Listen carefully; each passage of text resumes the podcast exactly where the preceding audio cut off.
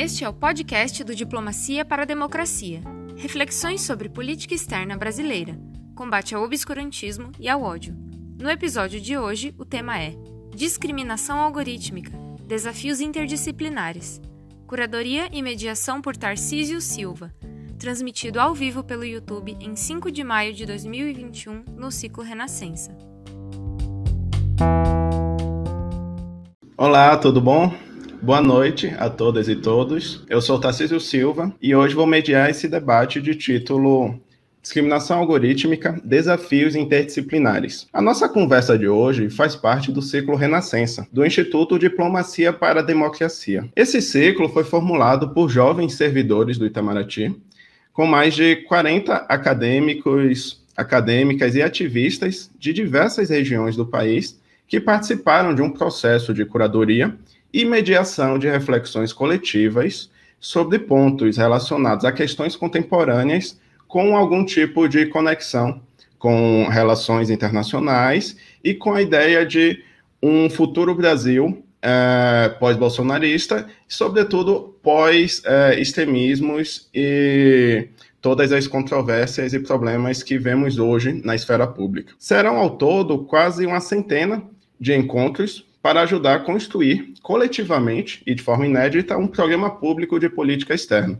Então, a ideia é não apenas reproduzir os aprendizados que o Brasil construiu ao longo de décadas e décadas uh, no passado, mas também inovar em objetivos relacionados a relações internacionais e políticas públicas. Eu faço parte desse grupo de curadores e hoje a gente vai iniciar o nosso primeiro debate é, de dois, que eu terei o prazer de mediar. No dia 19, acontecerá o debate Desafios Globais para uma Internet Saudável, com várias conexões ao que a gente vai debater aqui hoje. E hoje eu tenho o prazer enorme de receber os pesquisadores e profissionais André Mintz, Bianca Kremer e Carla Vieira para debater a discriminação algorítmica e diversos tipos de impactos tecnológicos hoje na esfera pública e na sociedade como um todo. É, antes de apresentar os painelistas de hoje, queria sublinhar como essa é uma questão hoje de impacto global.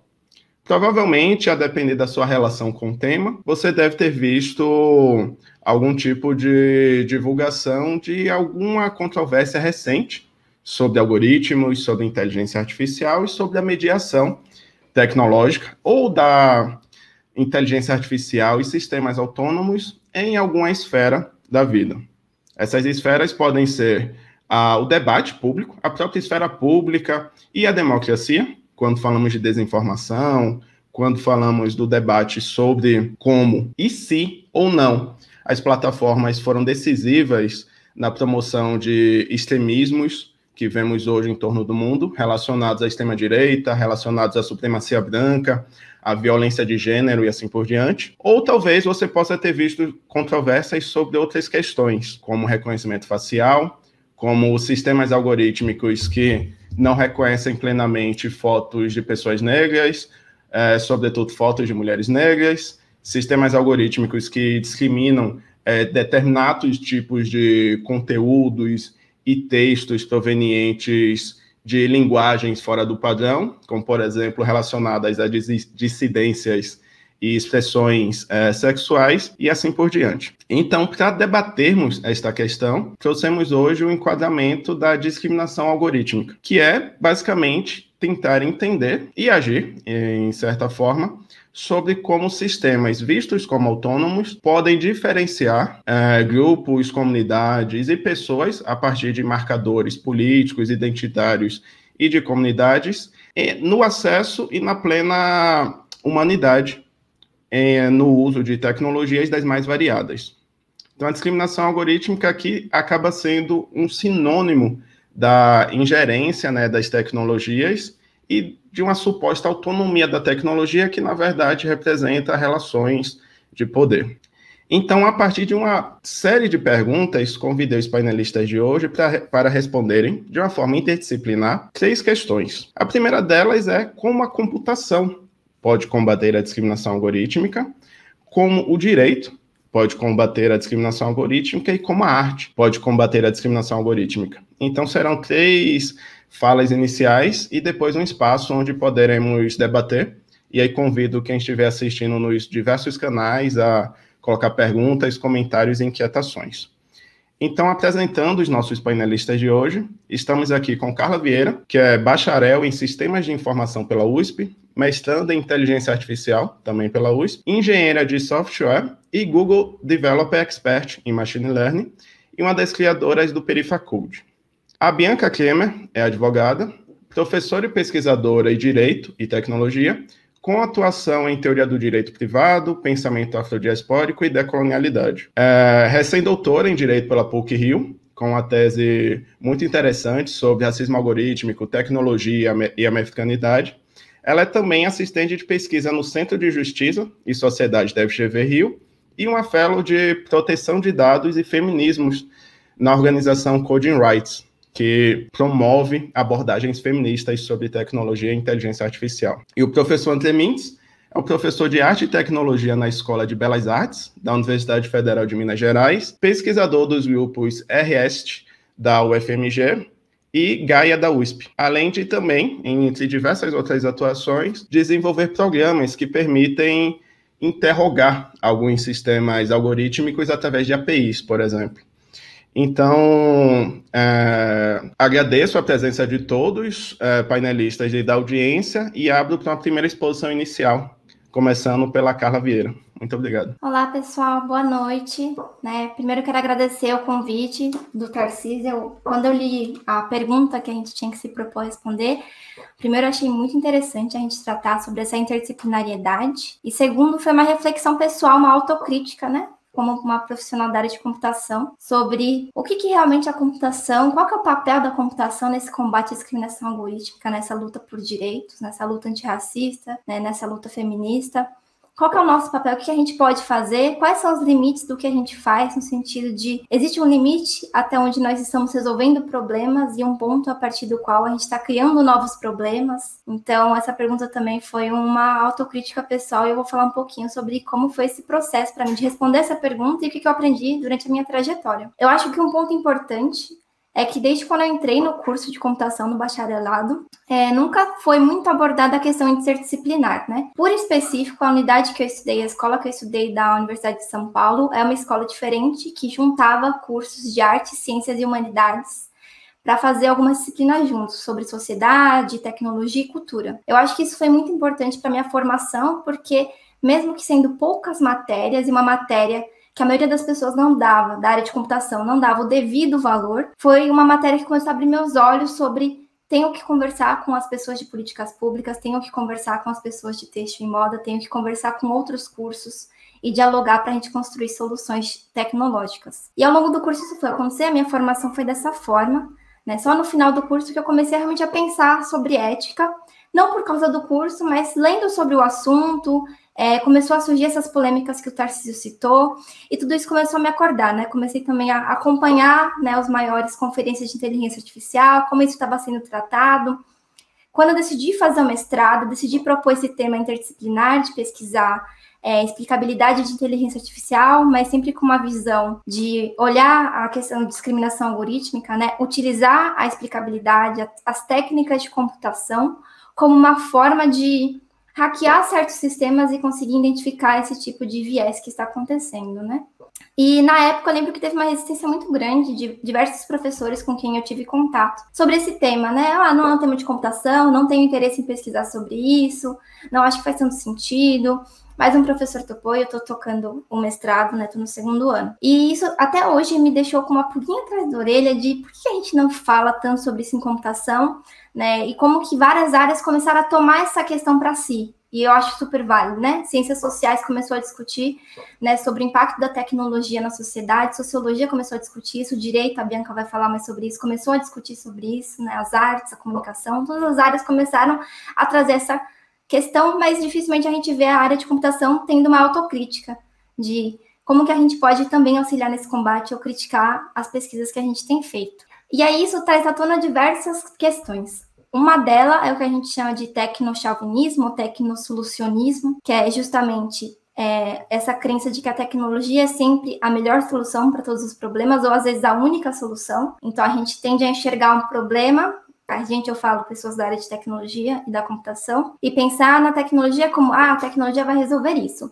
Isso aconteceu também com a discriminação algorítmica, né? Então, a gente fala, ah, a gente tem um sistema de reconhecimento facial que não é, não é tão preciso para mulheres negras. Vamos resolver os problemas dos dados e vamos resolver esse sistema. Só que em certos pontos a gente chegou ao ponto de reconhecimento facial, um sistema usado para vigilância e encarceramento em massa de pessoas negras, principalmente, em vários lugares do mundo, Vamos consertar esse sistema. E aí eu vi várias pessoas questionando: será que a gente quer consertar esse sistema? Será que esse é o papel da computação nesse momento? Consertar esse sistema e ele continuar sendo utilizado? Ou nosso papel é criar ferramentas que denunciem esse tipo de sistema, né? Criar essa forma de denúncia. Então isso começou a ficar bastante na minha cabeça. Para fazer uma discussão importante, é que eu acho que colocando o Brasil em perspectiva dessas discussões hoje, que acontecem muito globalmente, que estão chegando no Brasil, né? Assim como eu estou pesquisando esse tema, tem outras pessoas em programas de pós-graduação de computação também pesquisando, são poucas, mas eu conheço algumas. E eu acredito que a gente, a minha vivência até agora é que a gente está atrasado nessa discussão, e muitas das conferências de computação aqui não publicam sobre esse tema. É uma coisa que é bem diferente relacionada ao cenário de fora, né? As, maiorias, as maiores conferências de inteligência artificial do mundo, uma delas é o Neurips, é uma conferência que há alguns anos tem, acho que no, não sei se foi 2019 para cá ou do ano passado para cá, é bem recente, passou a obrigar é, as pessoas que publicam, os pesquisadores que publicam, a fazer uma declaração de quais são os impactos, possíveis impactos da sua pesquisa na sociedade e também as avaliações, também é feita uma avaliação de ética, né? Então, os pesquisadores têm que fazer essa autocrítica, responder essa pergunta, isso também é usado na avaliação de que se aquele, aquela pesquisa é ética, porque passaram a surgir diversas pesquisas sobre vamos classificar gênero usando reconhecimento facial, vamos classificar emoções usando reconhecimento facial, com base científica nenhuma, né, de biologia sobre isso, totalmente é, se voltando à frenologia, se voltando a coisas que não fazem mais sentido e que podem causar mais danos do que ajudar. Né? E pesquisas de pessoas que, da computação que realmente defendem essa pesquisa, porque isso é válido, usar texto de tweets para detectar o gênero de quem tweetou, é umas coisas que eu particularmente não acho que é o caminho, né? Eu acho que não é assim que a gente deveria estar usando a computação. Eu decidi trazer um dado para vocês. É, foi feito um estudo no ano passado sobre as publicações desse, dessa conferência Neurips, que é uma conferência internacional. Né? Eu quero trazer esse estudo para entender qual que são, qual que é o local que está o Brasil e outros países, né, que estão nessa, nessa posição de, colônia, é, de colônias, é, como que eles estão nessa, nessa tratativa. Em 2020, fizeram uma análise dos artigos mais aceitos nessa que é a maior conferência de inteligência artificial do mundo, e das instituições que mais publicam são Google, Stanford e MIT, são as top 3 que mais publicam nessa conferência. Dos top 10 é, de artigos mais aceitos por países, fez uma análise de quais são os países que mais conseguem publicar nessas conferências, né? Não submissão, mas publicação. É, apenas três países de fora dos Estados Unidos. Os países de fora dos Estados Unidos, nesse top 10, são China e tem duas instituições é, do Reino Unido, tá? Tem dois países do Reino Unido. Então, isso já mostra bastante, né, de como que tá a gente se colocando, né? Por muito tempo eu, tenho, eu tive um certo incômodo de publicar em inglês, no sentido, nossa, eu quero publicar na minha língua. Mas também é importante a gente levar essas discussões do nosso contexto, do nosso país, do que a gente tem feito para fora, né? Eu acho que cada vez mais a gente está enxergando esse movimento de precisamos saber inglês, precisamos, por mais que seja uma resistência contra o colonialismo, precisamos aprender para conseguir dialogar e mostrar o que a gente tem feito e tentar, de alguma forma, descolonizar é, como a computação é pensada hoje. E quando eu falo sobre pensar nessa computação descolonizada e também pensar em como a computação pode combater a discriminação algorítmica, é propor que a gente fale menos de ética e fale mais sobre poder. Eu acho que essa discussão de poder é muito importante, inclusive na computação. Por que, que eu falo? Ser um pesquisador, ser um cientista de dados, ser um engenheiro de software, estar no numa, em algum nível dentro da computação em que você programa e cria projetos que impactam as pessoas, é uma forma de poder. E o que acontece é que quem cria soluções de tecnologia hoje são grandes empresas americanas, né, grandes empresas de fora, né, tem uma minoria de startups brasileiras que também faz isso, mas a gente tem, eu me coloco nessa posição de poder também. E como que eu uso esse poder para descentralizá-lo, né? Eu falo de centralizar em pensar em criar soluções com as comunidades impactadas. Então, eu enxergo que a computação pode ter esse papel de combater a discriminação algorítmica se ela começar a dialogar com as comunidades que são impactadas pela solução que a gente cria. Então, acho que é, nessa ideia, co-desenvolvimento é uma coisa que faz muito sentido, né? Quando a gente cria uma intervenção algorítmica na vida de diversas pessoas de comunidades que são impactadas de forma desproporcional a outras, a gente tem que começar a fazer esse diálogo. Eu acho que eu quero trazer tona um exemplo, um projeto recente, não é para criticar nem elogiar, porque eu não tenho tanto contexto de como o projeto está sendo feito, e a matéria que eu li sobre também não tinha. É um projeto da Emati que se propõe a digitalizar as ruas e becos da Rocinha. Nesse projeto ainda não está claro quais são, como que esses dados das pessoas vão ser protegidos e quais termos eles seriam disponibilizados e armazenados, essa questão de privacidade e sobre salvar os dados né, da população da Rocinha numa entidade privada, né, numa entidade americana, em bancos de dados privados, não foi, não está sendo muito esclarecido como está sendo feito, mas eu penso muito que como o co-desenvolvimento entra nessa questão, né?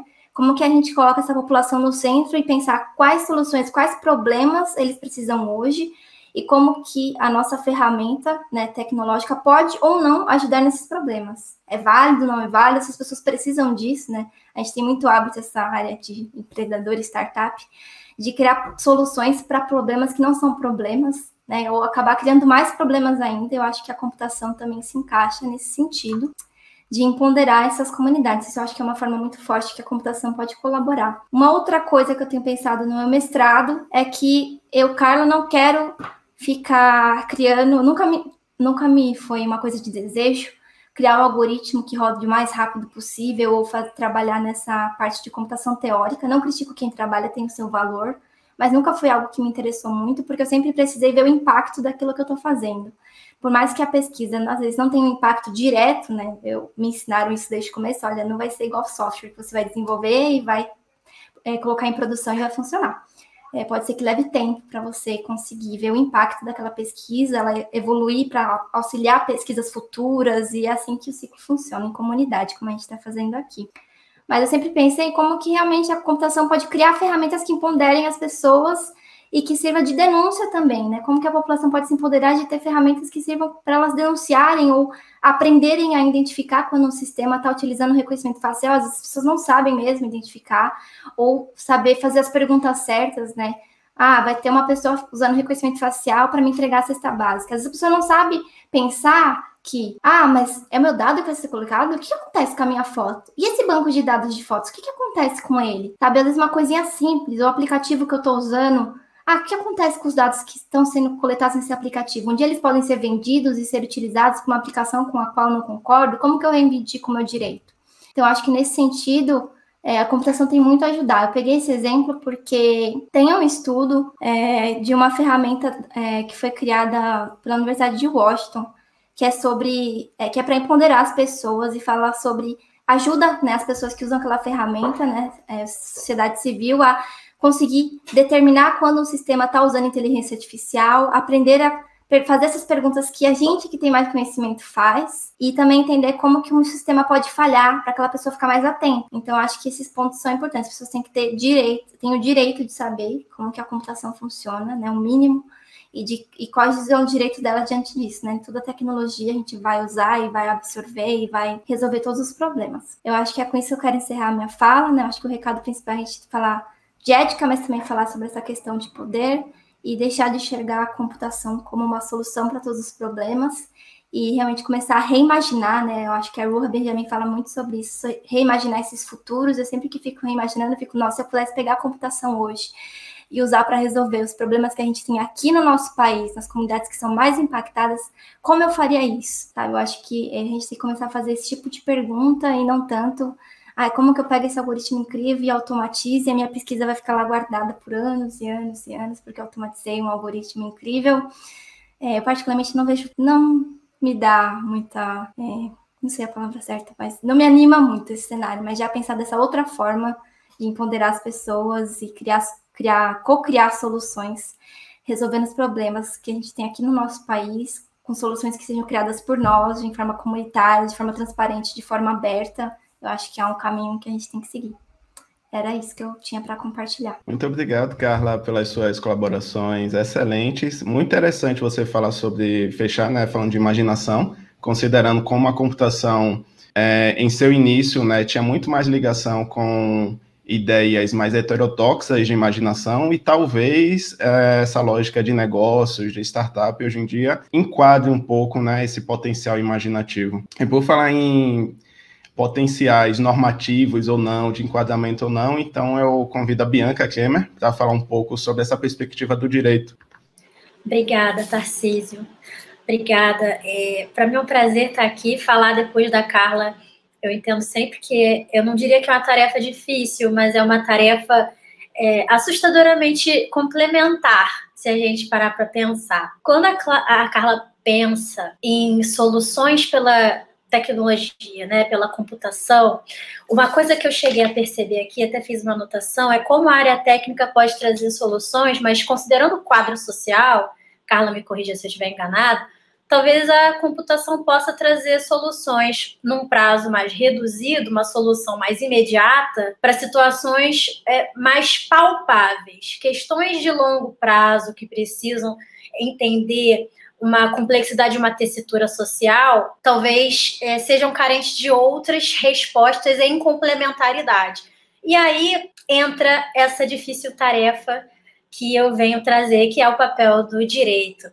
E e eu, para falar sobre como o direito pode auxiliar nesses processos de discriminação algorítmica, né, na solução dessas problemáticas, eu me inspirei muito, Tarcísio, numa conversa que a gente teve uns dois dias atrás, e eu fui atrás de uma carta do vice-presidente de assuntos globais e comunicação do Facebook, em que ele faz um artigo escrito It takes two to tango, ou seja, você precisa de duas pessoas para dançar tango, quando ele fala de algoritmos. E aí, para introduzir essa conversa aqui sobre o papel do direito, eu vou abrir aspas rapidamente para algo que ele traz no artigo dele, quando ele tenta falar sobre a questão de como o, o algoritmo não deve ser uh, demonizado de certa forma e o usuário precisaria entender também o seu papel nesse processo. Então ele começa assim, abre aspas, né? A tecnologia deve servir à sociedade e não o contrário. Diante de sistemas opacos operados por ricas empresas globais, não é de se surpreender que muitos presumam que a falta de transparência existe para servir aos seus interesses. E aí ele continua e conclui nessa, próxima etapa a seguinte oração. A longo prazo, as pessoas só sentirão conforto, né? Só se sentirão confortáveis com esses sistemas algorítmicos se tiverem mais visibilidade de como funcionam e então a capacidade de exercer um controle mais informado sobre eles. Fecho aspas aqui para trazer algumas observações sobre pontos trazidos por ele que talvez hoje nós encontremos em uma escolha de como aplicar o direito para regulações tecnológicas que não necessariamente vão ao, vai ao encontro dos interesses da população que na ponta vem sofrendo discriminação algorítmica. E eu digo isso porque ele traz palavras-chave: sistemas opacos, falta de transparência, pessoas confortáveis com sistemas algorítmicos, mais visibilidade, controle mais informado, como aferir o grau de informação de uma pessoa em comparação a outra num tecido social tão diverso e mais em um tecido social como o brasileiro, em que nós experienciamos uma série de hierarquias de humanidade. E eu não estou falando de hierarquia de classe, estou falando de humanidade mesmo. Eu estou falando de um lugar em que determinadas pessoas sequer são consideradas sujeitos, pessoas, cidadãos, e tem invisibilizada a sua existência e as suas próprias vulnerabilidades. Em grandes grupos, sobretudo. Fazendo uma ilustração ao exemplo que Carla trouxe, né? Essa tentativa de ou proposta de mapeamento de comunidades do Rio de Janeiro por empresas norte-americanas sob que auspícios, né? Sob que interesses? O que, por que não está transparente o jogo? Porque o jogo está posto. Eu uma vez fiz uma fala em, em, uma, em um evento em que uma das palestrantes falou: o nosso mundo, né, o nosso projeto de humanidade deu errado. Daí eu penso o seguinte: será que deu errado mesmo? Ou não é a expressão mais bem acabada de uma escolha política e de um processo de construção do mundo como nós hoje o conhecemos, né? Que é o mundo moderno. Será que não é uma possibilidade de expressão de um projeto inicial que deu certo com os fins bastante específicos? E por que, que eu dei essa introdução do Nick Clegg aqui dessas falas? Porque tem algumas perguntas para responder como o direito pode auxiliar, eu faço perguntas auxiliares. Né? O primeiro, transparência soluciona nossos problemas no direito? Ajuda mas soluciona a discriminação algorítmica? Né? Qual é o grau de autonomia que um sujeito tem e ou sujeitos com hierarquias de humanidade diferentes, infelizmente experienciadas no tecido brasileiro? Como é que a gente consegue aferir? Então, para isso, eu vou me socorrer, na verdade, de um autor que geralmente é lembrado para falar de racismo estrutural, como muito acontece com a população negra. Né? Tarcísio é um, é um grande especialista em comunicação e geralmente sempre é chamado para falar da questão racial. Carla também bastante deve passar pela mesma problemática, né? Pesquisadores negros passam por isso. O mesmo acontece com o Silvio Almeida. Constantemente é chamado para falar de racismo estrutural, mas ele, ele é um grande especialista em direito, no tensionamento entre direito e economia. E por que, que eu estou falando disso? Porque quando o VP do Facebook propõe que mais informação vai gerar uma maior aceitabilidade, ele está dizendo que a gente vive num determinismo tecnológico, em que apenas vai caber ao direito trazer soluções para uma impossível é, é, e até, de certa forma, inafastável é, consequência do desenvolvimento tecnológico como hoje o conhecemos. Será? Então, para isso, eu falo o seguinte: existem diversas disputas sobre a concepção do que é o direito. Silvio Almeida trabalha isso. E aí, para a gente pensar por como é que o direito pode auxiliar, vamos socorrer dele no seguinte sentido: ele faz algumas concepções mais rebuscadas, mas em apertada síntese, por conta do nosso tempo, eu vou exemplificar três. O primeiro é o conceito de direito, uma concepção liberal. Por quê? Quando a gente fala de autonomia, a gente sempre acha que o mercado vai ser o lugar, no caso o mercado tecnológico também, o lugar onde os indivíduos vão exercer os seus direitos em sua plenitude. É ali, no exercício da autonomia. Mas com uma autonomia da vontade, sem aferir que os graus de hierarquia de humanidade interferem diretamente sobre essa autonomia e sobre os institutos jurídicos que afirmam a liberdade hoje como a gente conhece. A liberdade não é a mesma para corpos não brancos, na forma como nós experienciamos o ser, estar e bem viver na sociedade brasileira. Então, a primeira é a concepção liberal que nós já percebemos não traz a isonomia que desejamos. A segunda, ele propõe uma, uma coisa mais chamada keynesiana, né? o keynesianismo, é um desenvolvimentismo. Ou seja, ele entende o direito como técnica, ou seja, um instrumento, uma intervenção na vida social e política. E por que, que aqui é interessante? É aqui, a partir de uma perspectiva como essa, que a gente vai começar a perceber a possibilidade de promover outros arranjos sociais pelo direito, vendo no direito uma ferramenta, uma possibilidade de aferição, de aplicação de direitos né, de toda sorte. E, ou seja, a norma como uma racionalidade política. Então, basicamente, o que ele conclui, e para ir finalizando a minha fala, é que o capitalismo hoje ele exige a condição de sujeito de direito a todos os corpos, independente desses graus de hierarquia experimentados por uma herança colonial no Brasil. Porque senão, qual é o risco? Vai ser impossível a troca mercantil. O que, que somos nós diante dessa sociedade algorítmica a princípio inafastável? ou imputada a nós como inafastável. E aí, qual é o papel do direito também dentro dessa sociedade movida a algoritmos? Né? O direito tem tudo a ver com discussão política, como a Carla falou, é poder, é dinâmica, são dinâmicas de poder que a gente está falando não só na tecnologia, mas no direito também. E o direito precisa ser desenvolvido, interpretado e aplicado, né? Por, por questões mais, mais técnicas, digamos assim, Seria interessante a gente perceber, então, portanto, que o papel do direito não é um papel meramente é, coercitivo.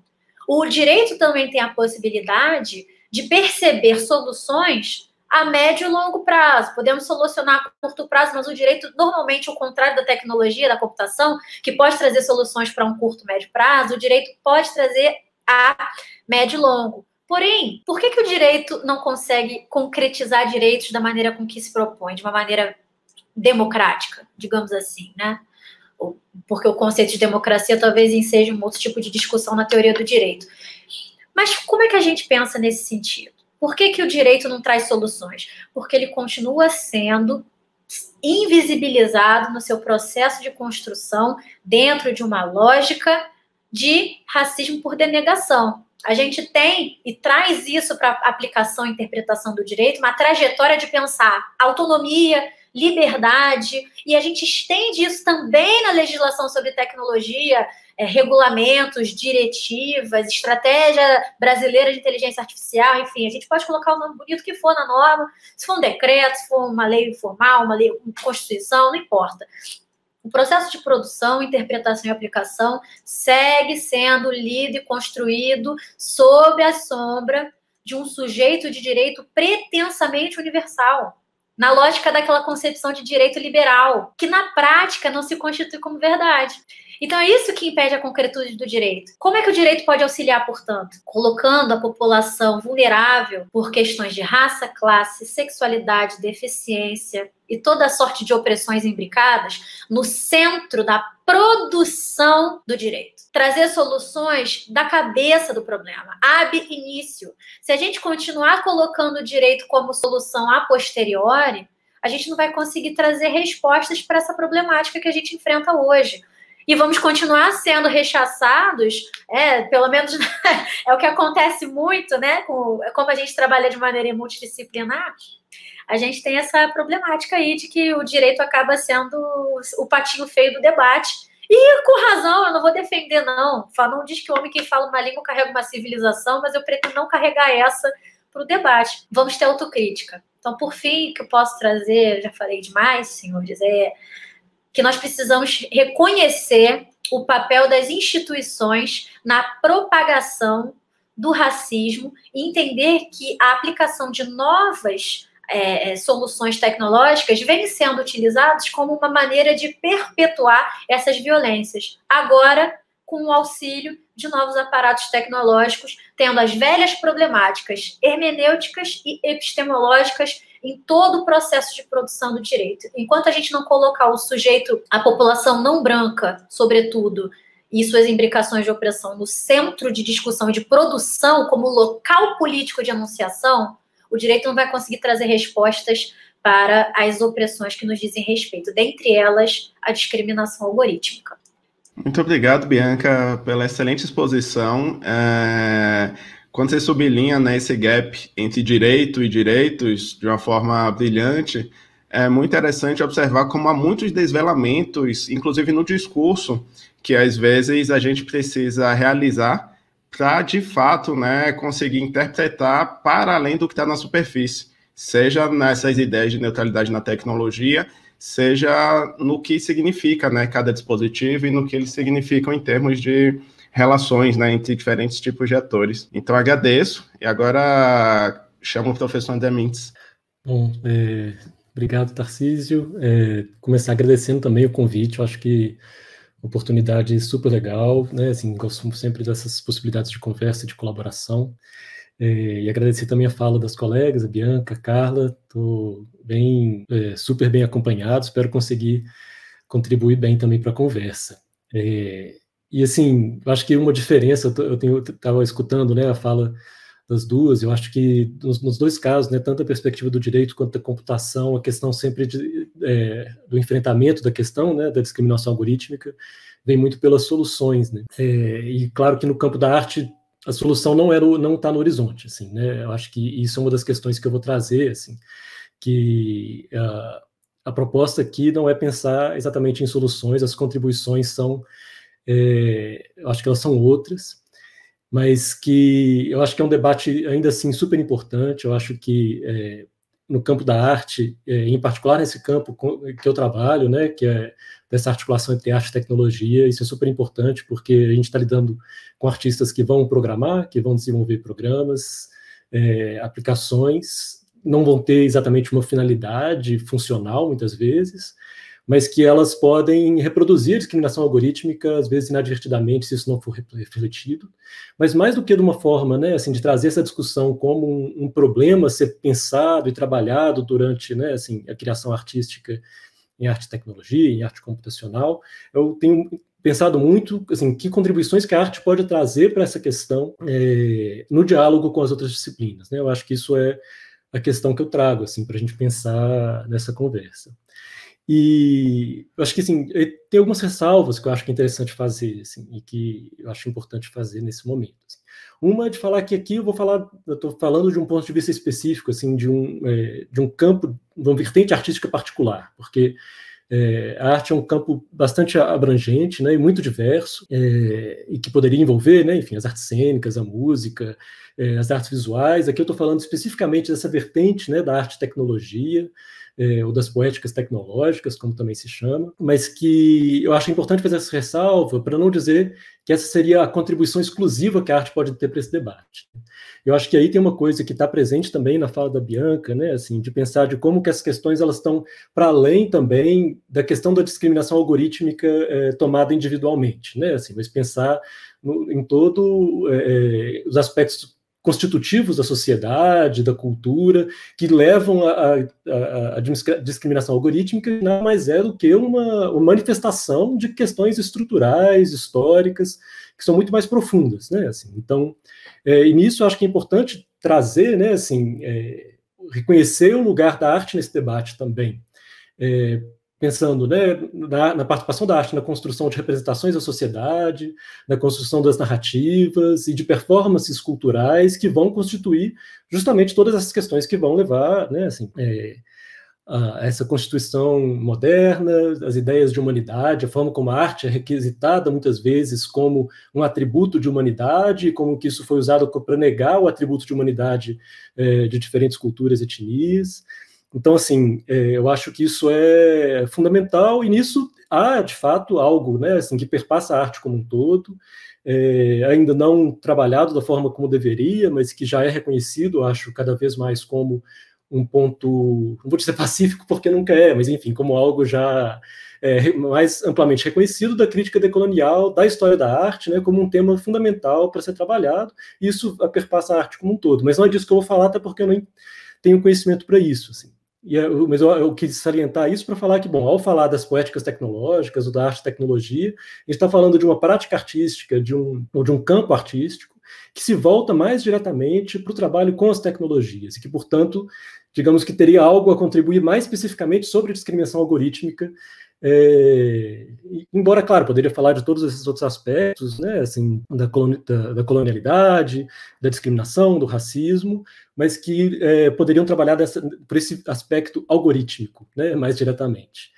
E, então, assim, eu estou falando tanto dessas práticas que é, lidam diretamente com a tecnologia, quanto do campo de estudos que vai pensar os atravessamentos sociotécnicos ou tecnopolíticos da arte, né, assim, tanto mesmo da arte que a princípio não trabalharia diretamente com tecnologias, né? Assim, a gente poderia discutir a tecnologia da, da, tinta óleo, né? E como que ela foi importante para constituir a arte em certo momento. Mas bom, não é por aí que, que eu estou caminhando exatamente, mas só para situar. Bom, eu acho que uma outra coisa que é importante a gente pegar, né? Assim, eu acho que tem a ver com isso que eu falei, mas é, é, é que não necessariamente ao a gente falar da contribuição da arte a arte sempre vai ter contribuições positivas para esse debate. Né? Eu acho que existe, às vezes, muito, um, uma tendência a gente olhar para a arte como esse campo, enfim, de expressão de uma liberdade ou de uma inquietude, e que vai, é, com, de forma contrária, né, assim, a uma perspectiva mais tecnocrática ou cientificista, no seu sentido negativo. Né? Assim,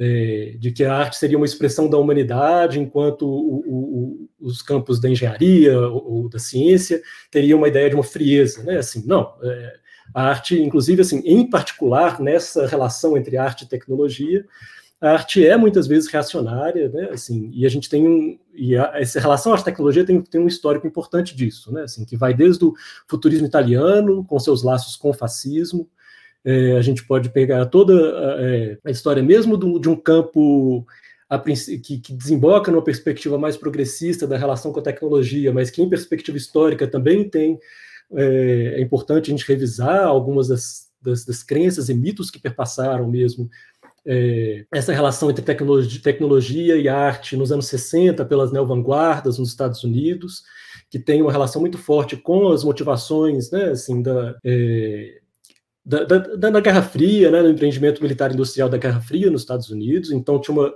a arte, é, ela contribuía, é, de um certo modo, a uma, a uma ideia de é, humanização da tecnologia ou normalização de alguns aspectos da tecnologia militar industrial no, no âmbito da vida, é, uma perspectiva mais ampla. É, bom, e, e, isso se mantém até hoje, né? Assim, eu acho que a gente tem que pensar muito qual é o interesse dessa relação entre arte e tecnologia quem financia isso, né? Assim, é, é, entidades é, é, industriais frequentemente patrocinam esses, é, esses, essas investigações, explorações. No Brasil não é diferente. Então isso não, não necessariamente a arte ela é uma solução para essas questões, né? Assim, ou trazer arte para o debate não necessariamente melhora o debate, né? Assim, eu acho que tem formas bastante específicas que isso pode de fato melhorar ou contribuir. E aí, assim, para pensar sobre isso, é, eu estava, assim, eu fico pensando é, por, em algumas perspectivas, né, assim, que, que pelo menos me interessam ou, ou, ou me inspiram e que estão presentes na minha pesquisa atualmente, que é de tentar conectar, né, assim, essa ideia de como que a arte ela pode é, interagir de forma mais propositiva e mais proativa com o campo de estudos sociais de ciência e tecnologia, é, e como que a arte ela pode de fato propor, não necessariamente soluções, né, mas assim pode contribuir de alguma forma para essa discussão. Tem uma, uma, perspectiva que eu gosto assim do Boris Groys, que é um importante é, crítico de arte e que ele fala de uma forma de, uma é, de como que a arte pode agir politicamente, né? E uma delas ele fala que é uma ideia de uma estetização, mas que ele coloca que é como se a gente conseguisse ver o nosso presente ou o nosso momento agora como obsoleto, né? Assim, então, é, como a arte como uma forma de mostrar que isso que a gente vive hoje, né, assim, é meio que é só uma forma de viver, é só uma forma de existir, que na verdade é uma forma que já que a gente poderia vislumbrar essa situação em que essa forma já estivesse superada. Né, assim. é, eu acho que isso é uma perspectiva que, que interessa e que pode nos, nos, nos instigar nesse debate. Assim. Outra está dada, assim, né, a, a dona Haraway, né, importante é, filósofa da ciência, da tecnologia, né, é, e que tem trabalhado já há muito tempo algumas dessas questões. E mais ultimamente ela tem falado muito da ideia de como que a ficção especulativa pode contribuir também para a gente poder vislumbrar outros modos de vida, outros mundos, né, assim.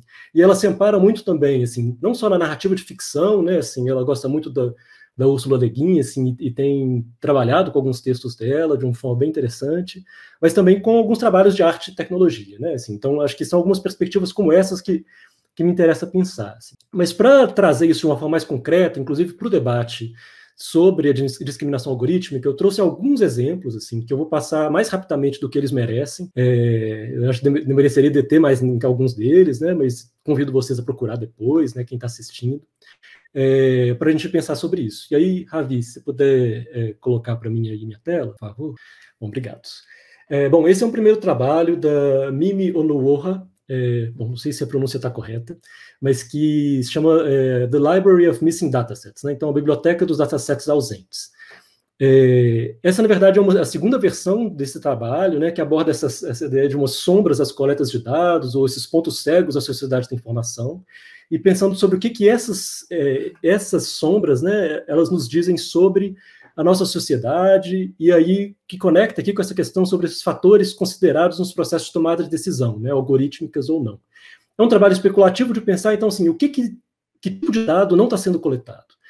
Isso, e ela fala, trata, trata isso de uma forma ambígua, né? não necessariamente que esses, é, que esses, dados deveriam ser coletados, né? assim, eu acho que existe, ela fala disso, né? assim, que a ausência dos dados, essa invisibilidade, ela pode ser uma forma de resistência, mas que a gente sabe também que em, outro, que em vários momentos essa ausência dos dados em processo de, de decisão algorítmica pode levar a formas de viés, a formas de discriminação, é, algorítmica que, bom, que vão criar os, os problemas que está no, no, no, no, foco do nosso debate hoje.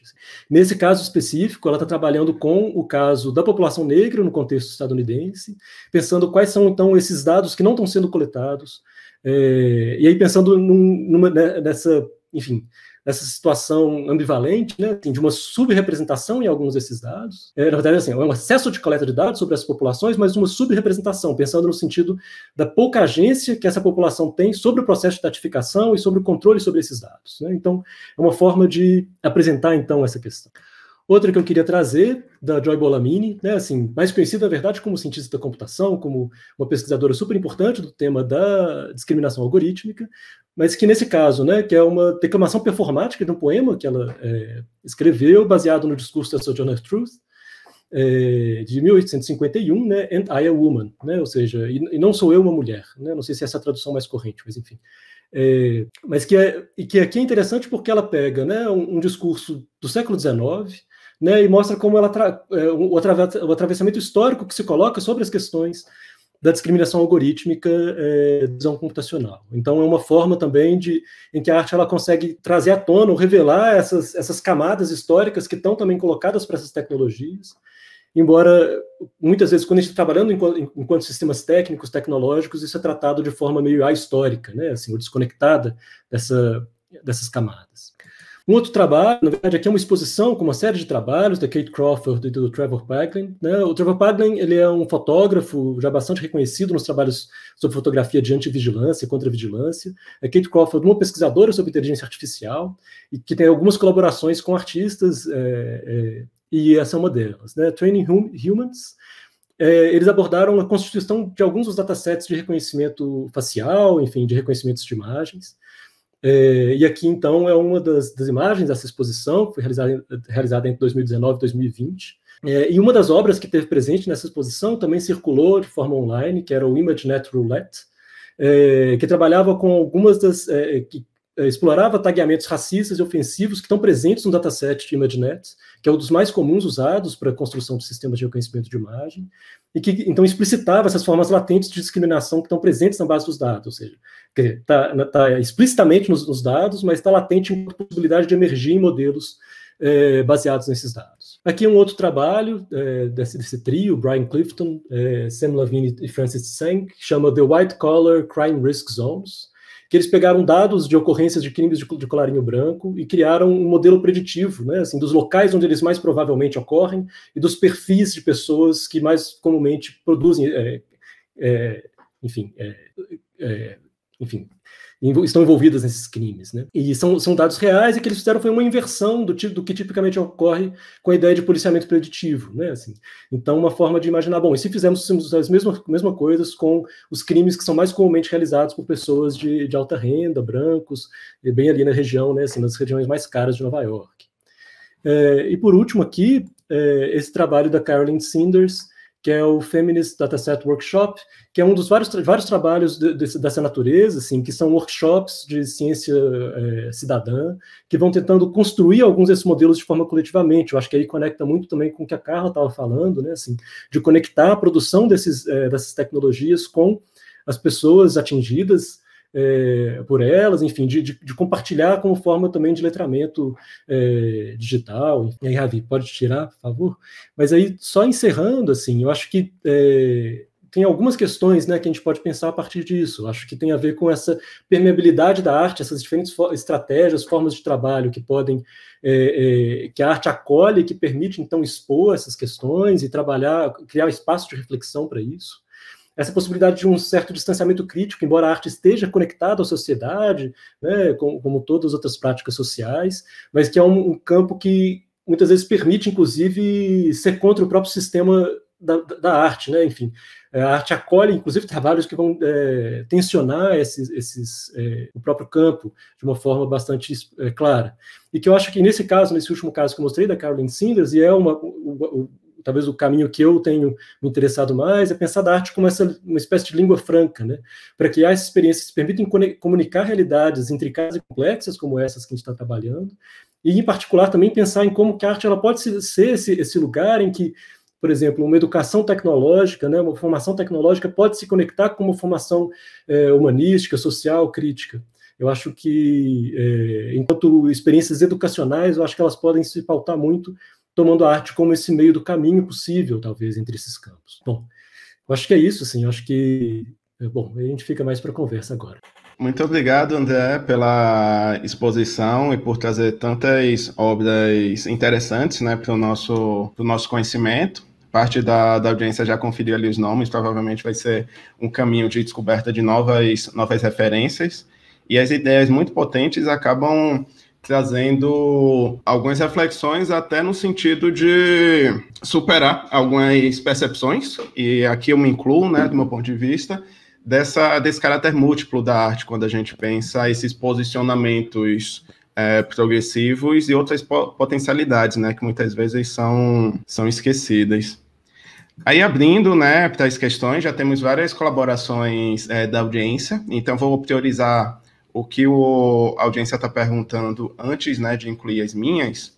E aí há uma, um comentário e questão do Luiz Paulo Carvalho da Silva, que foi direcionado né, a Carla, então vou pedir para a Carla iniciar é, respondendo, mas pedir comentário né, dos demais também, não necessariamente pelo ponto de vista disciplinar, mas porque sei que vocês têm colaborações de outros pontos de vista nas suas pesquisas sobre isso, que é essa aparente, esse aparente paradoxo da necessidade do inglês, né, da língua, para atacar essa colonização tecnológica e como pode ajudar ou prejudicar o contexto brasileiro, aos brasileiros, né, com essa minoria letrada em inglês, uma vez que esse tipo de acesso, né, à diversidade linguística é muito minoritário no Brasil, ainda mais se a gente pensar outras línguas de nossos vizinhos até, né, como espanhol.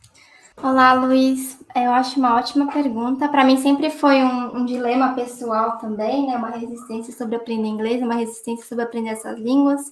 Ainda mais na computação, em que a imensa maioria das publicações são feitas em inglês. Né? As revistas brasileiras também priorizam publicações em inglês. Né? Muitas revistas colocam isso como uma cláusula, né? É, de preferência em inglês, mas se tiver português a gente também aceita. Isso sempre é uma questão para mim, porque ao mesmo tempo eu quero publicar em português para alcançar a comunidade brasileira que não fala aquela língua, mas ao mesmo tempo publicar em inglês faz com que eu dê destaque à nossa questão, ao nosso contexto, é, em grandes conferências que estão discutindo esses assuntos e deu um, uma visão de o que, a gente, de, do nosso destaque, né? É, como América Latina, nosso destaque como Brasil, que a gente tem feito. Então, muitas vezes eu penso que isso também serve para outros dilemas pessoais, né? Eu acho que o capitalismo também traz diversos dilemas para a gente. Mas eu penso muito sobre é, a gente não tem como transformar o sistema em tão pouco tempo, não é uma coisa rápida de se fazer mas a gente pode pensar em formas de aos poucos ir hackeando esse sistema, aos poucos ir tentando transformar ele. Eu acho que essa questão de aprender uma nova língua e passar a, a gente a falar também, isso não impede de a gente discutir e falar e trazer que a gente precisa de mais pessoas que falem inglês, que a gente precisa de mais pesquisadores negros que aprendam novas línguas, mais pesquisadores de outras minorias que aprendam novas línguas e consigam publicar em inglês também para conseguir divulgar essas questões é, fora do nosso contexto brasileiro, em outras conferências, da maior abrangência para nossas divulgações. Mas eu acho que isso uma coisa não impede a outra, né? Acho que são as nossas formas de realmente hackear o sistema e construindo um sistema que a gente quer, né? Assim que eu enxergo. Eu acho que essas pequenas ações, por mais que sejam pequenas, né? Eu acho que elas já têm grande valor. Oi. eu lutando aqui contra o multi, no, no novo normal.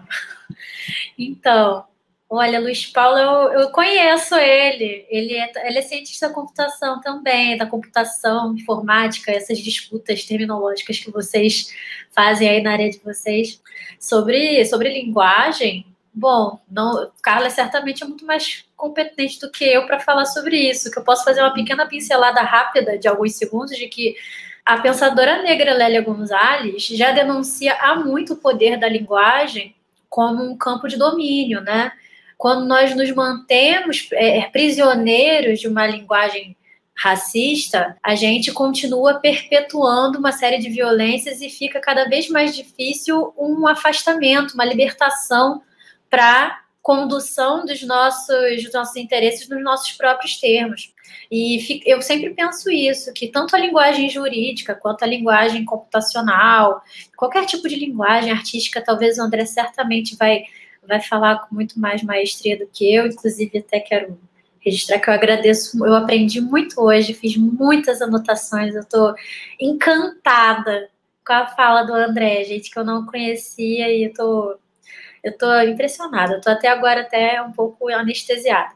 Mas, de toda forma, sobre linguagem, gosto muito dessa. Gostei muito da expressão da Carla, e só para fazer essa pequena observação mesmo, de que a gente precisa se atentar para a importância da linguagem. A Lélia desenvolveu o conceito de português para demonstrar que o português que a gente fala no Brasil, por exemplo, é um português marcado pela tradição, é, pela, pela, resistência e pela força da cultura africana no processo, né, quando sofremos processos de dominação aqui, que culminaram em outras coisas, em outras tecnologias de sobrevivência e que nos fizeram tão próprios, não só na nossa linguagem, mas na, na nossa, e tão, tão arraigados na nossa cultura, na coisa nossa mesmo. Então fica aí uma possibilidade aí de fazer um hackeamento, um português digital aí, quem sabe. Aí eu vou deixar para os especialistas. Bom, é, acho que vou pegar a deixa também que a Bianca né, mencionou, de pensar em termos dessa relação da linguagem no, no contexto da arte, né? Assim, acho que é, se tem uma coisa, né, que, que eu acho que está presente nesse, nesse campo, né, das poéticas tecnológicas, é essa ideia de uma apropriação crítica das tecnologias, né? Então pensar muitas vezes programas que são feitos para determinada finalidade, para determinado propósito e redirecionar ele para outra, é, redirecionar essa tecnologia para outra finalidade, muitas vezes não funcionais, né, ou disfuncionais. Eu acho que é, que né, nessa, nessa né, existe uma forma também, né, de, de é, uma, uma, forma de colonialidade que acontece por meio de, dessa implementação da tecnologia e das dependências que, que a gente vai é, construindo em cima dela. Então, digamos, né, se é, a Carla estava falando dessa coisa de aprender o inglês, né? Assim, eu acho que também assim, enquanto artista, né, ou enquanto alguém de humanidades, por que aprender a programar, né? Assim, eu acho que isso seria talvez uma outra forma de colocar essa questão, assim, e que tem a ver com é, justamente, né, conseguir com, compreender essa outra língua para conseguir é, reverter ela para outra finalidade, para outro propósito. É, ou para pelo menos conseguir compreender melhor como que se pensa nesse outro campo. Né? Então, acho que é, acho que talvez passe um pouco por aí, assim, essa, essa forma de a, transposição dessa questão, talvez para o tema que eu vim trabalhando. É, muito obrigado a, a todos. É, acho que puxando um pouco essa questão, né, do é, do status do cotidiano, né, da tecnologia e como ela se relaciona com processos de normalização, eu queria juntar dois, dois questionamentos é, na, na caixa né, de, de comentários que acho que tocam as pesquisas e contribuições de vocês em diferentes pontos. O primeiro deles, da Angela Ferreira, é um questionamento bem direto, apesar de ser bem complexo, que é qual o perigo do reconhecimento facial utilizado como CPF, como identificador né, biométrico para as pessoas comuns. Independente de, sem pensar né, o problema do reconhecimento facial nesse primeiro momento, para fins é, persecutórios, digamos, fora do, do, da esfera né, da segurança pública, qual é o perigo ou quais são as questões desse reconhecimento facial e desse status da face como recurso dado visual biométrico que vai à base de dados? E aí eu convoco vocês para comentarem isso. É, lembrando também, se o André puder comentar um pouco sobre o status do rosto e a relação das pessoas com o rosto né, nas últimas décadas, como as tecnologias digitais parecem, algumas pessoas defendem, né, que transformou essa relação. Por exemplo, essa cultura da selfie, de certa forma, gera uma cultura de exposição criticada por alguns, reinterpretada por outros, que talvez tenha um tipo de ligação né, com a facilidade com que as pessoas oferecem as suas imagens é, atualmente. Aí, antes de, de passar para vocês, aí, se puderem, eu gostaria que todos comentassem, é, a outra questão direcionada é, para a Bianca, mas todos podem comentar, que eu acho que é um pouco decorrente dessa, que é sobre o crescente uso de tecnologias preditivas por força de correção no Brasil, né? E é tecnologias preditivas que se servem não só de reconhecimento facial, mas também de mapeamento do espaço público. E me causa muito consternamento é, o que a Carla mencionou né, na, na exposição dela sobre é, como algumas favelas, que são aqueles espaços públicos né, do diferente, do da gambiarra, de onde as calçadas, escadas e vielas são construídas de forma orgânica, não planejada, mas que tem suas lógicas próprias, que fogem à lógica sistemática né, do espaço do asfalto, digamos assim, hoje são interesse para esse tipo de mapeamento. Então, se vocês puderem comentar, é, acho que a gente pode seguir a ordem é, das falas, Carla? Claro. Eu fiquei um pouco perdida no que eu deveria comentar, fiquei prestando muita atenção esperando a Bianca e o André. Mas eu acho que tinha uma questão sobre reconhecimento facial também, né? Ah, sim, eu acho que eu posso só reforçar tá que é a dúvida, né? Quais são os perigos no reconhecimento facial antes da ideia de persecução policial, de perseguição policial? Qual o problema de uma pessoa oferecer sua face para dados e bases biométricas como processo de identificação? Não, obrigada, Tarcísio. Esse debate está sendo. É, a gente está participando, mas a gente também está ouvindo e aprendendo muito, né? Eu não sou da área de direito, nem de artes, nem de comunicação, então estou aprendendo muito com tudo que vocês falaram. E a fala do, do André deixou muito impactada ainda, então ainda estou refletindo, absorvendo o conteúdo. Mas eu acho que um dos perigos que a gente discute bastante, riscos, né, que a gente discute bastante é uma questão de privacidade. Eu acho que privacidade é sempre um dilema, é, a gente sempre fica naquela Hoje é muito difícil é, defender a ideia de vamos nos afastar de todas as tecnologias, vamos nos isolar. Muitas pessoas fazem esse movimento de detox, né? Eu, particularmente, não sou uma especialista em privacidade, já cometi diversos erros, passei a usar gerenciador de senhas é, faz algumas semanas. É, nunca fui de ler termos também, passei a ler termos essa semana. Essa semana eu fiz uma escolha entre dois aplicativos diferentes, porque um queria acessar todos os meus arquivos do Google Drive com direito a é, editar ou excluir, e o outro só queria acesso a visualizar os arquivos que eu desse acesso. Então, eu falei, tem uma certa diferença aí, né?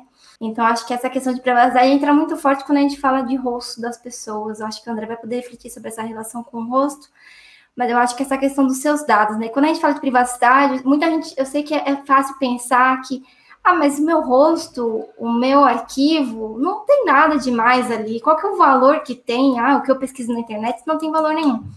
Né? Mas vamos pensar coletivamente, né? O quanto de valor tem esse conjunto de, enorme de dados de rosto e para que, que isso vai ser utilizado, né? Qual é o interesse dessa coleta, né? Sempre que a gente fala de coleta de dados, a gente tem um propósito de utilizar esse dado para um fim, né? Para utilizar em algum modelo preditivo, para alguma solução, alguma tecnologia que você está utilizando. Então, sempre pense nesse coletivo, né? Todas essas faces coletadas, né? O que, que isso implica? É, qual, que, qual que vai ser a implicação disso? Qual que é o valor que isso tem? Que implicações isso vai ter na sociedade, né? Não só tecnológicas também, né? Eu acho que essa é a minha visão de privacidade, da privacidade, né? Sempre pensar não só no seu rosto de, ah, meu rosto não importa, mas coletivamente como que isso pode ser usado e quais implicações pode ter. É, Bianca, você pode comentar também? É, também aquela questão sobre é, quais são as questões relacionadas né, a, ao policiamento preditivo hoje no Brasil, se está se expandindo e quais são as problemáticas? Claro, é, são duas questões que foram trazidas, né? Reconhecimento facial, riscos extra, né? Extra policiamento e uso de tecnologias preditivas. Para reconhecimento facial, o risco é muito mais. É, a gente precisa entender o risco do reconhecimento facial no sentido de que a gente precisa entender como é que essas tecnologias são utilizadas. Carla pode me corrigir se estiver enganada. Eu sempre gosto de fazer essas meia-culpas, porque me, me coloca para tomar assento no lugar que me cabe no direito, com bastante humildade. Mas se utiliza para isso, é uma das formas, uma das capilaridades da, do, da visão computacional. E por que, que eu estou falando sobre isso? É, para falar de reconhecimento facial e rostos, o reconhecimento facial precisa ter, ser entendido no direito como uma biometria. Ou seja, né, o que é a biometria? Você tem uma, uma medição, uma aferição das capacidades físicas, né, das características físicas ou comportamentos das pessoas. E aí, a partir dessa aferição, você consegue dar uma acurácia para encontrar um determinado foco, um determinado alvo, e a partir dali ele ser tagueado por força de alguma intencionalidade aplicada nesse, nesse específico sistema tecnológico. Ou seja, o que, que eu quero falar com isso? As biometrias, o reconhecimento facial é uma das formas de biometria. E o reconhecimento facial é uma biometria muito completa, ou seja, ela permite identificar e pessoalizar Aqui que é o grande ponto. Pessoalizar, identificar de maneira a não haver dúvidas de que se trata de uma maneira de uma pessoa ou de outra. E nesse não haver dúvidas, vamos colocar aí algumas aspas. É, no sentido de encontrar características específicas dessas pessoas que dizem respeito à sua condição biológica. Um exemplo, íris dos olhos, o que pode, pode ser considerado biometria? Na reconhecimento facial, a gente tem algumas tecnologias que conseguem mapear a íris dos olhos. Não sei se todas conseguem fazê-las, acredito que não. As mais sofisticadas conseguem fazer com poder computacional maior. O que mais pode ser considerado biometria? Ou tão antigamente a gente usava muito as digitais. Hoje em dia se usa muito para, por exemplo, saques em banco, também acontece, palmas das mãos, né? E são apenas alguns. O modo de andar também. Não sei se vocês sabem, a gente já está em vigor no Brasil o que a gente chama de cadastro base do cidadão. E ali você tem uma série de características nessa lei, se não me engano é 10.046, que permite identificar é, quais são os critérios usados para características físicas, ou seja, a biometria dessas pessoas. O reconhecimento facial, ele é grave no sentido de que ele pode trazer riscos não só em termos de policiamento. A gente está falando de dois elementos essenciais. Abuso de direito, porque o Estado tem direitos, as instituições têm direitos, mas o uso abusivo desses direitos, no que diz respeito à tentativa de manutenção de controle, maior segurança, controle de circulação, ou seja, pode exercer com o uso dessas tecnologias um abuso de um argumento para o uso dessas tecnologias. Conseguem perceber? E a, contrapart... e a contrapartida, não, desculpa, e a consequência desse abuso de direitos, que é o controle. Ou seja, esse controle pode ser usado por autoridades policiais, governamentais, né? Ou seja, você cria um sistema de vigilância. E, e se houver o compartilhamento sem uma, uma, uma, observação maior, uma regulação maior em relação a esse uso, aí isso fica um pouco mais complicado. Além de situações como as que a gente está conversando agora, de discriminação e vieses, invasão de privacidade, né? Enfim, no, no, metrô de São Paulo, eles estavam utilizando reconhecimento facial para medir as emoções das pessoas quando diante de uma propaganda, para saber se aquela propaganda foi efetiva ou não e o grau de acurácia para aplicação daquela propaganda naquele determinado espaço, num espaço público, né, que é o metrô de São Paulo. Então, reconhecimento de emoções, que pode ser falho ou não, enfim. Esses são os grandes riscos para o reconhecimento facial. Eles vão permear todas as esferas da nossa vida não é apenas policiamento. E aqui fica uma observação interessante, por fim, de que talvez seja por isso que o reconhecimento facial esteja sendo questionado hoje, como não havia, não havia sido há alguns anos atrás. Porque se a gente passa para além do policiamento, e a gente sabe que nós temos no Brasil, por exemplo, uma cultura de persecução de um perfil do criminoso, e nós sabemos de que perfil é esse a gente está falando, quando é para questões policiais de segurança pública, a gente tem a aplicação da natureza da, da, da segurança pública com um objetivo específico, que é a proteção de pessoas específicas e de bens e propriedades bastante específicos. Esse é o objetivo do, da constituição do Estado é, é, na forma com que se, se desenvolveu a segurança pública aqui no Brasil. Então, quando a gente ultrapassa o quesito proteção da propriedade e começa a haver uma invasão de privacidade, a gente está falando de um instituto jurídico que foi construído, criado e ganhou raiz no Brasil para proteger os interesses de uma elite local. E culturalmente isso foi sendo passado de geração em geração para a forma como hoje nós experimentamos. Então, falar de privacidade para as pessoas no Brasil não se dá nos mesmos termos, da mesma forma autonomia. Então, assim, reconhecimento facial é interessante para falar de dois elementos essenciais que eu acredito que o André vai falar com muito mais maestria. É, a questão da rostidade com a pessoalidade.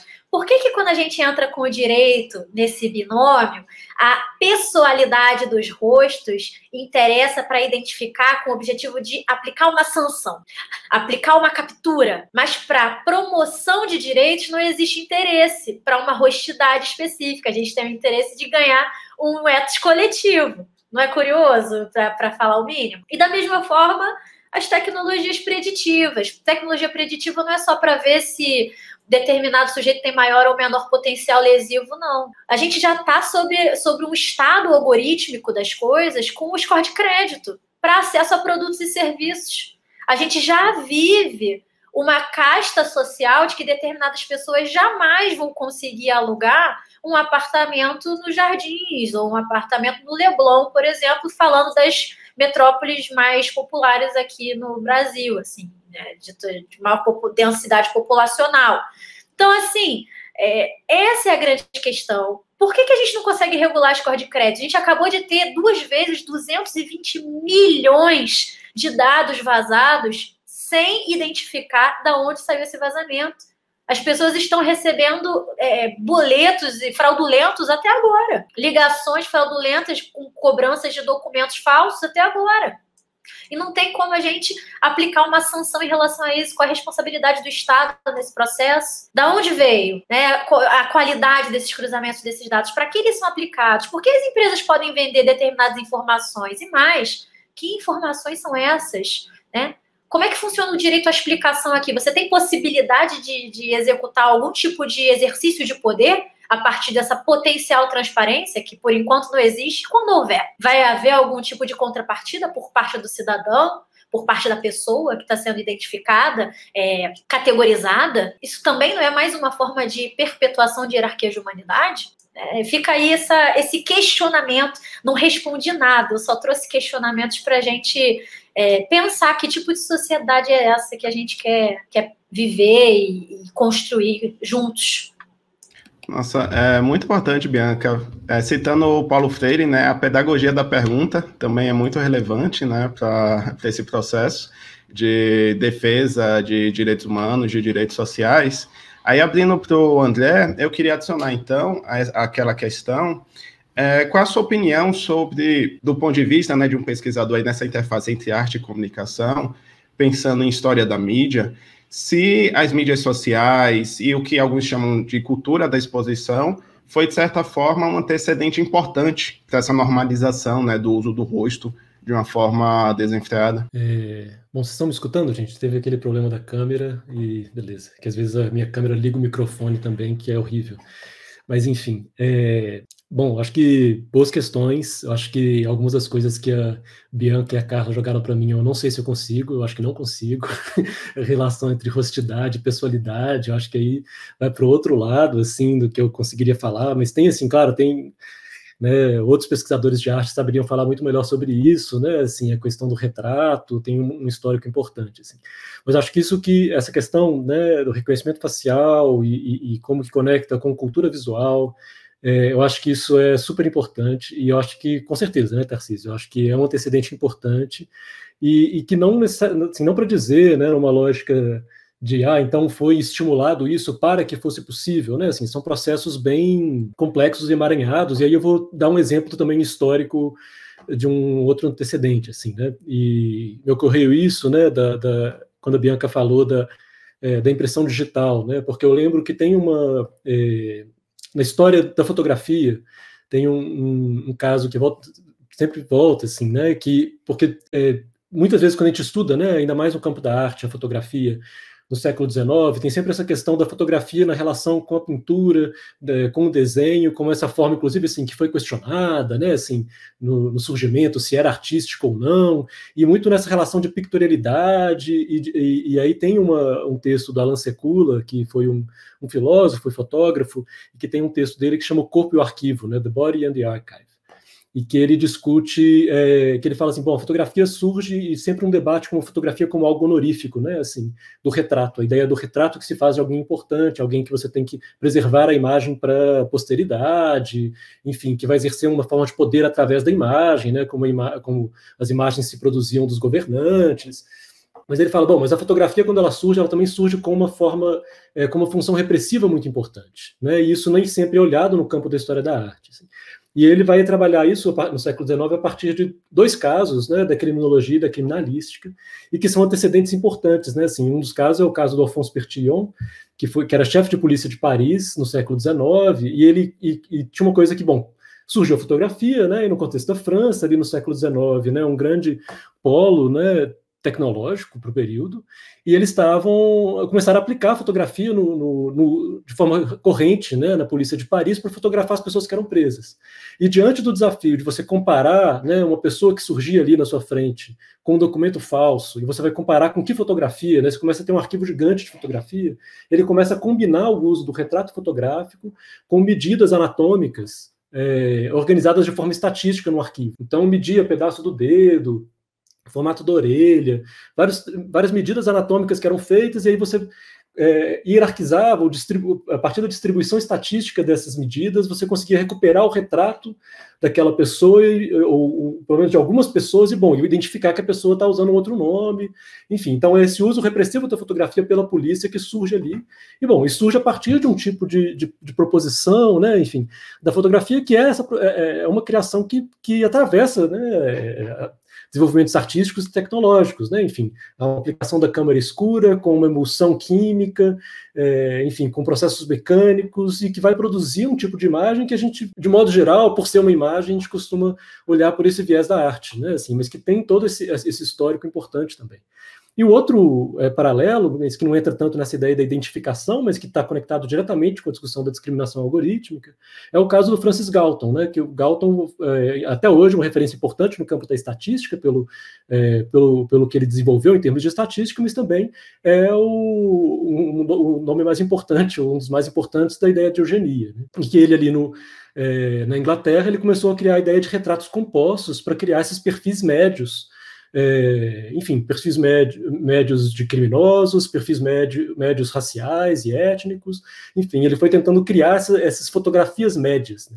E todas essas são formas de apropriação de imagens de rostos né, para outras finalidades. Então, é, e que eu acho que é importante, como é que eu conecto isso com a pergunta é, que você faz, né, Tarcísio? Eu acho que essa coisa de pensar como que nesse momento, né, a criação dessas, é, é a criação da fotografia e, e, a, a, e sua disponibilização industrial, né, assim, a sua é, é e, e, a entrada dela, né, no uso dela no, nesse contexto policial permitiu esse tipo de, de, desenvolvimento, né? E esses trabalhos do Francis Galton estão assim refletidos diretamente em vários desses trabalhos que eu acho que a Carla mencionou, né, assim, de você inferir é, sexualidade a partir de retratos de rostos, né, assim, é o mesmo tipo de pseudociência, né, assim, que vai se, se, é, é, se prolongando no, ao longo do tempo. Assim. Mas que eu acho que se conecta porque o que a gente tem, né? Na medida em que a câmera se miniatura, miniatura, mini, miniatura miniatura, né? Então, enfim, miniaturizou. É, enfim, a câmera ficou pequena, né? No telefone, a gente começa a tirar foto de tudo. A gente usa a fotografia como uma forma de registro corriqueiro, não é mais nada honorífico, né? Assim, a gente tira foto de uma coisa que a gente quer ver para lembrar depois, né? Começa a tirar selfie, enfim, para mandar para alguém. Às vezes a foto ela nem tem a ideia de permanecer, né? Mas é uma foto que você tirou de alguma coisa para mandar no WhatsApp para você compartilhar enfim, alguma coisa do seu dia, ainda mais nesse período pandêmico, né? Enfim, do distanciamento, a gente tira foto só para estar presente junto com outra pessoa, né? Então, é, e essas câmeras voltadas para nós como algo muito mais frequente. Então, certamente isso é algo que habilitou muito, muito fortemente esse tipo de, de uso também da fotografia. Da mesma forma como essa, esse desenvolvimento né, é, da fotografia no século XIX habilitou os primeiros usos da fotografia com essa finalidade. Então, eu acho que essa é, a, a, é onde essa questão se toca, né? Assim, eu acho que um último apontamento é porque uma coisa que a fotografia trouxe de importante, né, assim, que na verdade já vinha sendo desenvolvido desde o Renascimento, com a ideia da perspectiva linear, é uma ideia de uma imagem científica, né, assim, ou de uma imagem que se coloca como uma forma é, fiel ou, ou confiável de representação do mundo. E e isso é uma questão que, justamente por, pela fotografia automatizar princípios da, da, perspectiva linear e permitir esse tipo de via de mão dupla entre a imagem e o mundo representado, é que permite esse uso instrumental da imagem, a ideia da imagem instrumental, né, que, que é trabalhada enfim, por várias pessoas, inclusive um dos nomes importantes disso é um cineasta alemão, Arun Farok, que trabalha essa ideia da imagem operativa, né, a imagem que cumpre uma função dentro de um sistema. Então, é, a imagem fotográfica, ainda mais a imagem digital, né, na medida em que ela pode ser traduzida por, em processos computacionais de forma automatizada, ela sempre pode se prestar essas duas coisas. Né? Então, assim, é uma imagem que ela pode ser só um retrato de família, pode ser só o registro de férias, pode ser só um registro cotidiano, banal, que tem uma função afetiva, que tem uma, enfim, tem, tem, pode ter várias outras finalidades, mas ela a passagem dela para cumprir essa função operativa, né, de vigilância, de reconhecimento facial, ela é lisa, né? Assim, não, é nenhum, não há nenhum salto. Inclusive, a mesma foto que a gente usa para isso, ela está sendo usada para isso simultaneamente. Então, acho que é a imagem, é, a fotografia digital, ela, ela permite essa passagem de forma automática. Eu acho que esse que é o ponto importante aí nessa, nesse apontamento que você faz, Tarcísio. É, muito obrigado aos, aos comentários de todos. Infelizmente, a gente está acabando né, o, nosso, o nosso tempo. Tem uma ou duas perguntas que a gente não vai conseguir cobrir, mas eu relembro que todos os pesquisadores e pesquisador que estão é, na nossa, no nosso painel hoje, na bibliografia, na, no comentário do, do vídeo, né, tem trabalhos que podem ser pontos de entrada ao que ao que está sendo produzido né, pelos participantes hoje desse painel, e o Diplomacia para a Democracia vai ser, quer dizer, está sendo e vai ser uma série com muito, com algumas dezenas a mais de vídeos e atividades que vão acontecer. Então, antes da gente encerrar, queria abrir para considerações finais uh, dos painelistas, né? Podem também indicar onde as pessoas podem achar mais materiais ou eventos futuros, publicações e afins. A gente pode seguir na ordem novamente? Carla? Bem, gente, obrigada. É um prazer sempre muito grande. É, os convites do Tarcísio sempre são convites muito bons. Ele é uma ótima pessoa em fazer essas trocas. Tá aqui com a Bianca e com o André. Bianca, eu já conheci o trabalho, foi ótimo te ouvir novamente. É, e o André também, eu sempre gostei muito de arte e eu acho que ouvir essas perspectivas me fez lembrar do quanto eu gosto e quanto eu deveria ler mais, consumir mais conteúdo sobre arte. E eu consumo muito pouco, né? De quanto eu costumava consumir quando eu estava no ensino médio. Então, acho que eu vou com certeza buscar as referências que você falou. Como recado final, quero deixar que vocês realmente reflitam, se você é da área da computação, sobre essas questões que a gente discutiu aqui, né? E ver como esse diálogo com outras áreas é muito benéfico e traz outras perspectivas. Eu, particularmente, várias das coisas citadas aqui, eu não tinha pensado, não tinha tão refletido tão profundamente, ou conseguido é, colocar com palavras o que a Bianca trouxe sobre o direito e o que o André trouxe sobre a arte. São coisas que nunca me passaram pela cabeça. Pensar na fotografia como um instrumento pensar nessa questão do direito, de como uma ferramenta deixa é, sempre usada para coerção e nunca para segurar direito das pessoas. É, tudo isso foram mensagens que ficaram na minha cabeça. Então, espero que a mensagem que eu tenha deixado para vocês para a área de computação é muito sobre essa questão de poder também, né? E não é, sair um pouco daquele pensamento determinístico ou exato de que a computação é uma ciência exata, é um código que a gente roda executa e funciona. Não é bem assim, né? A gente tem que pensar na computação não é, como uma dinâmica isolada da sociedade, mas como realmente essa dinâmica que acontece em conjunto, que se integra e que tem consequências, né? O fato de é, tudo que o André citou, de como a fotografia foi mudando, permitiu que as pessoas hoje, de forma muito mais fácil, usem uma tecnologia de reconhecimento facial e não vejo nenhum problema nisso, né?